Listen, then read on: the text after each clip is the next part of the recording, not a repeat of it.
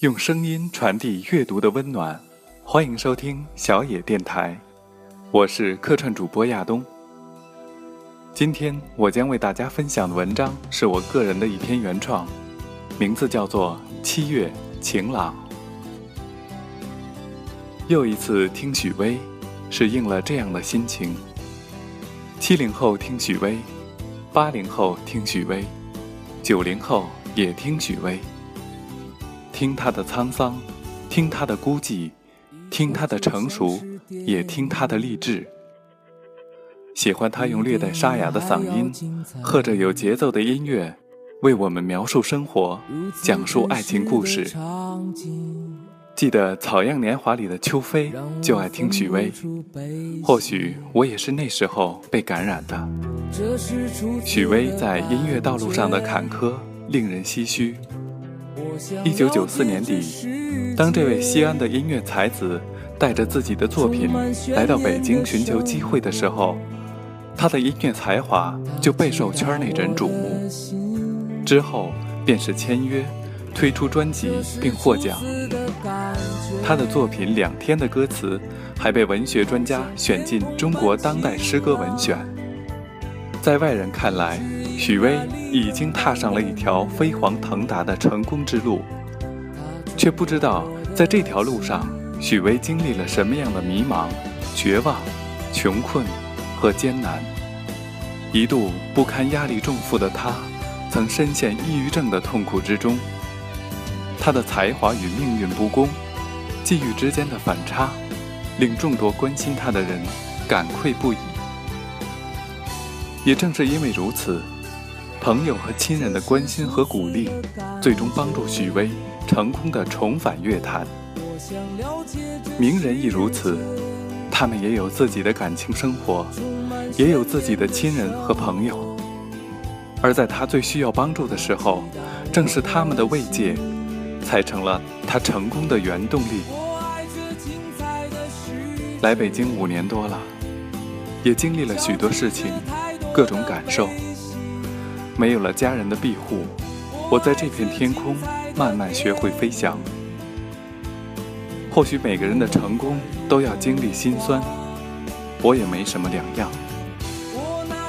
初到北京的那段时间，曾经习惯了忙碌，习惯了每天加班到很晚，曾一度觉得这就是北京的节奏，这就是我要面对的生活。但当那一切戛然而止，发现生活也充满着太多的变数，时常憧憬着自己成功的样子。可是，就像叨叨说的，有时候你努力只不过是个努力的样子，因为成功需要很多因素。你可能需要百倍努力，他可能轻而易举，这就是差距。现在的这份工作刚过试用期。只是节奏没有原来那么快，以至于我有闲暇，能去和朋友体验一下北京夜的消遣。在外人看来，我始终是一个很潮的人，在北京一定是夜店的常客。可是你们错了，那里对于我来说很陌生，因为总觉得那种喧闹不属于我。闪烁的霓虹，渐欲迷人眼。站在门口，你都能听到里面的嘈杂。重金属的鼓点有节奏的砸着，甚至让你的每一个细胞都跟着震颤。里面吧台调酒师娴熟地翻转着调酒的器皿，让你觉得那是一种炫耀。随处可见的服务生总是对你那么客气，让你有种到了天堂的感觉。因为你在这里是上帝，女生们淡妆浓抹，男生们也妖艳十足。香槟、骰子、果盘、香烟，一切奢靡娱乐的东西都齐聚这里。你可以和朋友推杯换盏，你可以和他们嬉闹游戏，这里似乎没有陌生。女孩子喜欢你，可以直接要你的联系方式。舞池里的红男绿女跟随着感动的音乐，肆意地舞动着腰肢，让我想到了疯子。他们不是装疯，就是生活和工作的压力逼疯，所以才来这里释放。座位上也有安静的情侣，在那里吸烟、碰杯、闹中取静。他们要的只是一种感觉吧，我想。我像一个刚进城的农民，眼里的一切都是新鲜的。观赏之余，却也要应酬着畅饮。如果不是他们，我绝不会一个人来这里买醉。这里的空气容易让人窒息。听他们讲述着自己的烦恼，不由得感慨生活的公平。你可以物质丰裕，但你的感情说不定匮乏。你想要什么样的都可以得到，但是你拥有不了他的心。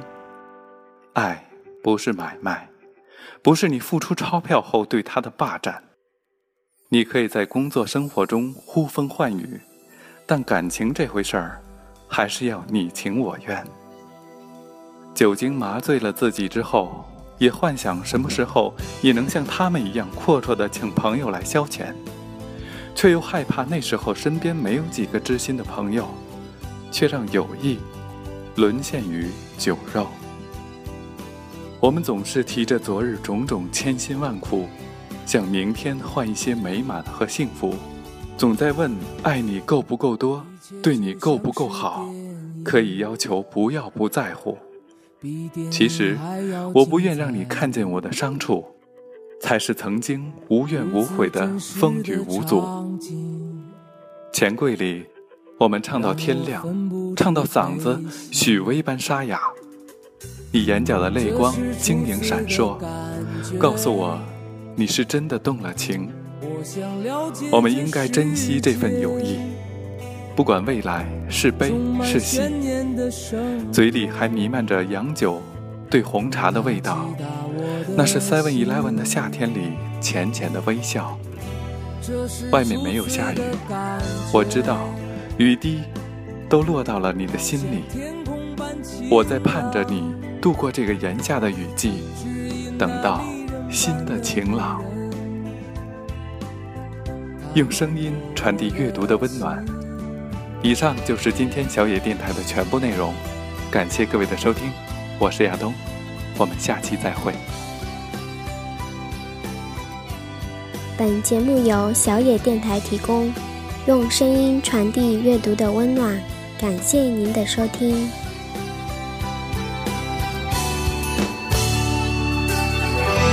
这是初次的感